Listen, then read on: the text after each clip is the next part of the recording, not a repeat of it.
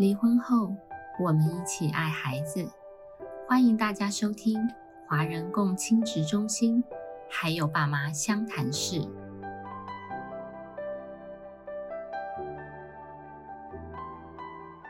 各位听众，大家好，啊，我是今天的主持人黄心理师。那我们先跟我们一个忠实听众，他是韩国的宋贤忠家教官打声招呼。안녕하세요，宋贤忠家教官你好哦。那我相信有很多也是我们的忠实粉丝。那如果你有呃机会的话，也可以在我们的脸书上留言。呃，你听我们这个 podcast 多久了？让我们知道我们的呃，这叫果粉吗？我们的果粉有多少这样子？那呃，今天还是一样，我们邀请凯丽心理师，延续我们上一集谈的主题，就是我们透过一本书叫做《 爱你的孩子胜于相互仇恨》这一本书里面，介绍离异父母的有的九个执着。那我们上一集呢，已经分享了四个执着，呃，剩下来呃讨论呃五个执着。那在讨论的过程里面，我们也会分享我们的一些实务经验。那我们先欢迎凯丽心理师。大家好，我是凯丽。好，所以今天我接下来要跟大家谈第五个到第九个执着。那第五个是执着于改变对方。我觉得这很常见啊，就是在我们一般人际的冲突里面，也会是很想要对方改变，符合我们的期待。所以在这里，他讲第五个执着，他谈到的是父母之间会通过指责、批评。或者讲道理，那希望对方有所改变。譬如说，你为什么总是自以为是？你为什么没有把孩子的需求摆在你的需求前面？你为什么还是花言巧语、谎话连篇？所以，当呃父母执着在希希望对方能改变，可是用这样的方式的时候，其实只会让冲突更升级。这里他提醒我们说，如果他在婚姻中，在你们相处中，呃，改变其实就是困难的，在那个时候就没改变。那离婚以后，你更不要期待他会依照你的方式做事，这个改变不会在彼此的冲突跟对抗中发生。所以这是第五个执着。嗯，王心理师应该也很常听到吧？我们都想改变对方。对，每次呃我们在食物里面会遇到，就会说。那他对方应该先改变啊，孩子才会跟他靠近啊。那有时候我们就会提醒当事人说，啊，那我们先从我们自己做起。那如果这个对方呢，他不改变，然后呃影响了亲子关系啊，当然我们也会先教育这个探视方跟会面方啦。那如果他是呃没有动机去改善的话，我们也只能说他就是呃放弃了维系亲子关系的一个机会这样子。所以还是要回到呃我们自己，我们自己可以先做些什么？是焦点就是回到呃自己的身上。嗯，第六个执着是执着于公平，这也是我们很常见的公平这件事情。所以在高冲突的父母常常觉得自己的立场才是对的，才是合理的。然后呃这里提到的冲突有时候升级的时候，很像两个吵架的小孩。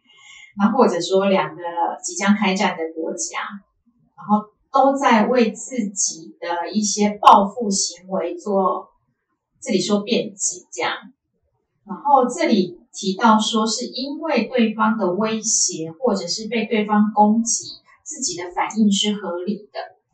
那这里也提到说这种相互报复的一个循环，会导致很像国家战争，然后或者是呃。彼此间的争斗，那其实是更恶化的。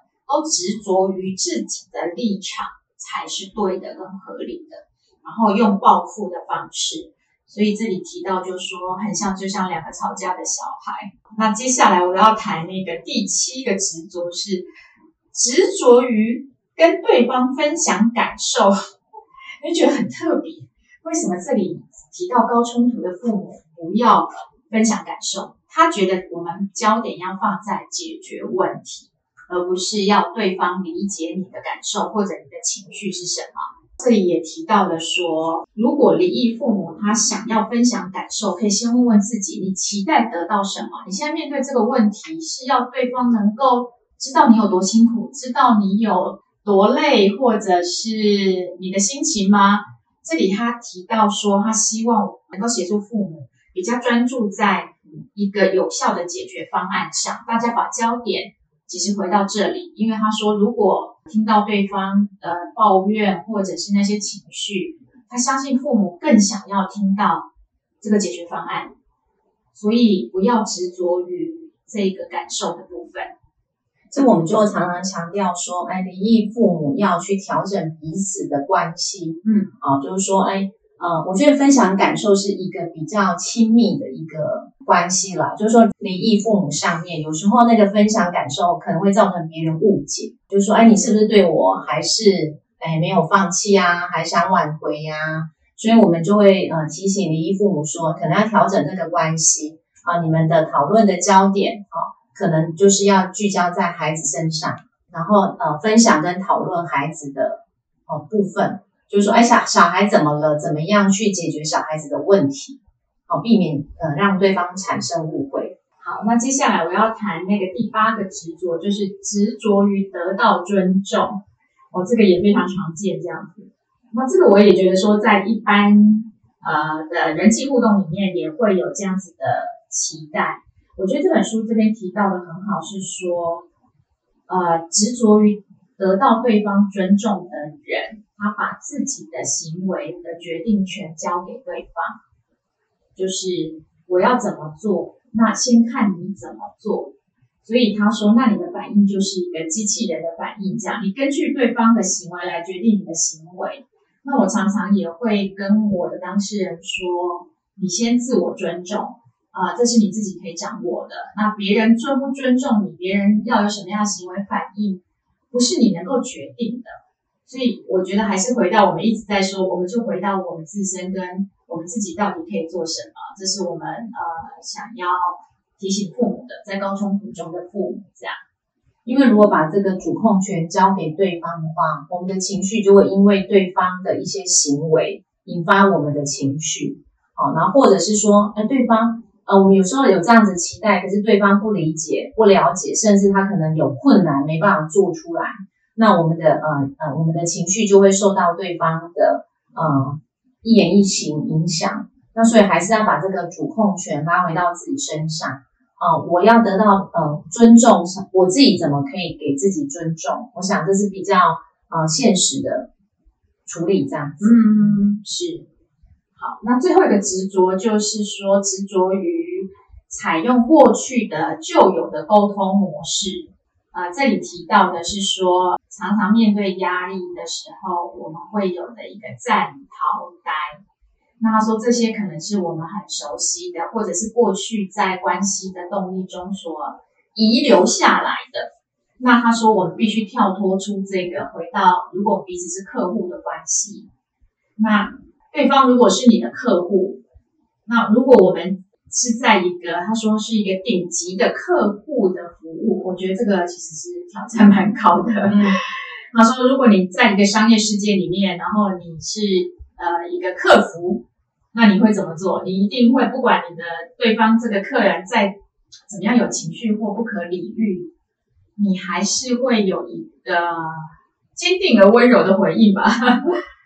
对你不会因为他的攻击对待，你也相对的就攻击对待，你会比较以理性跟呃商业化的方式来处理，这样你提醒自己采取世界一流的客服做法，所以就比较不会掉到过去旧有的沟通模式啦。我觉得这里他提醒你先跳出来，把对方当成一个高级客户。嗯，是，就说你怎么样跳脱那个视野，那个看的角度。呃，你你比方刚才这个作者有讲说，你变得把它视为是一个工作上面的很重要的客户，那你的这个视野跟做法就会不一样。所以他讲完九个执着以后，也提醒就是说，那接下来可以怎么做？这样，那我们就请凯丽心理师帮我们分享，那父母可以怎么做呢？有一些怎么样的呃重点的提醒？我看来，我觉得还是回到重点，就是每个人只能做好自己个人的部分。他提到说，那首先要降低冲突，第一个是说安抚自我啦。嗯，对。他说这边提到说，呃，你跟对方在进行这个互动沟通，并不是在你要先知道你不是在对方或者这个互动关系中，你要寻找自信、提升自尊，要得到对方的尊重跟理解。你先放弃这个期待，不要把自己其实呃很快的抓到这个互动关系的台面上。你要他满足你什么？你要先能够安抚你自己的情绪，安抚你自己的心。所以这个是他提到的一个部分，这样子，而不会让你自己的自我这个部分可能被对方就激怒了。那你应该保持一个说，我是一个有爱的父母。然后不把对方的评价当做事实，因为可能对方会有很多攻击，所以你先坚定跟稳定你自己的状态，你就不会被对方的批评或任何的东西，你就很容易被激发了。所以他说，第一个部分你要先安抚你自己，这样，我觉得安抚自己很重要一个关键就是说，你可能要了解你的情绪，呃，被激发的原因是什么。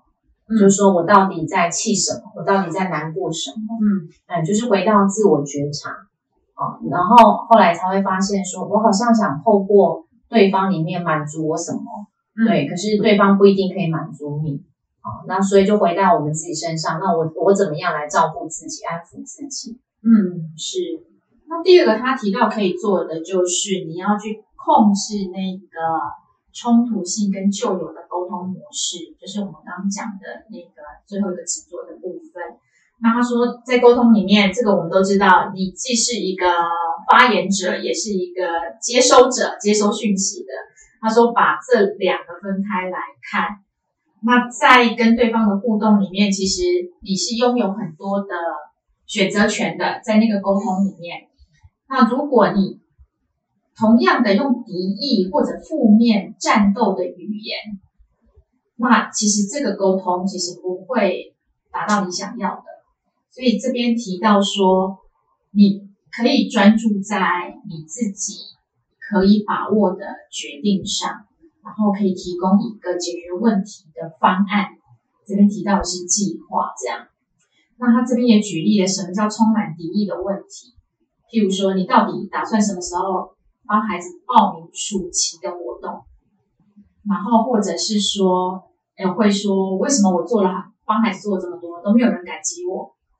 为什么他总是对我这么凶？为什么他不能自己去帮孩子报名呢？他说，其实这个都是很充满敌意的问题。